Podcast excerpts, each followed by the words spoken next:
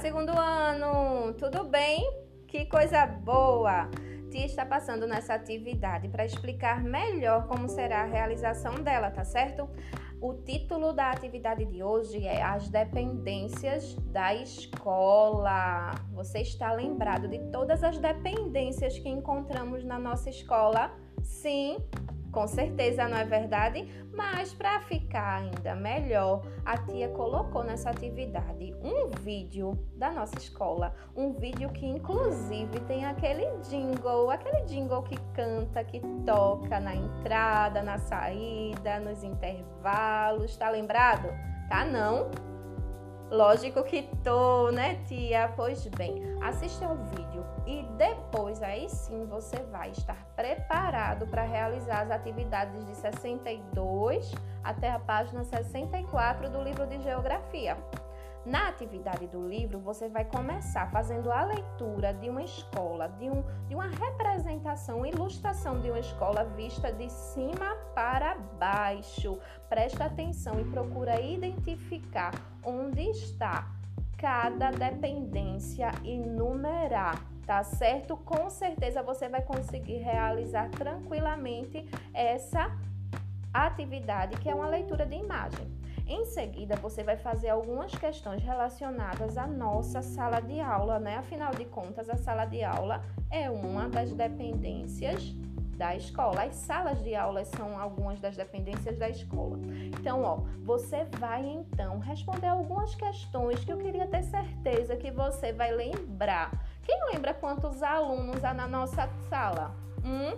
Deixa eu dar uma dica, é uma dezena inteira. É sim. Isso, nós temos 20 alunos. Lembrem-se que a quantidade de bancas na nossa sala de aula é igual à quantidade de alunos. Com certeza, não é isso? Pois bem, você vai responder algumas questões envolvendo essas informações, por isso eu estou lembrando vocês sobre elas. A letra F do quarto quesito é uma, uma atividade para conversar. Seria para conversarmos sala com os nossos colegas, mas como a nossa sala de aula tem sido a nossa casa, você pode conversar com o papai a mamãe, com a pessoa que ajuda você na realização dessa atividade, tá certo? Na página 64, a gente vai ver que cada escola é de um jeito e vocês vão poder fazer a leitura de duas imagens de duas escolas diferentes com duas lousas diferentes. Então, uma lousa é uma lousa, ambas as lousas elas não existem na nossa escola, tá certo? Uma lousa é uma lousa mais antiga e outra mais moderna. Quem sabe em breve teremos dela também, mas por enquanto não temos. De qualquer modo, eu tenho certeza que você vai saber realizar essas atividades, tá certo? No primeiro quesito, você vai dizer o que você está observando nessas atividades, nessas fotos, desculpem.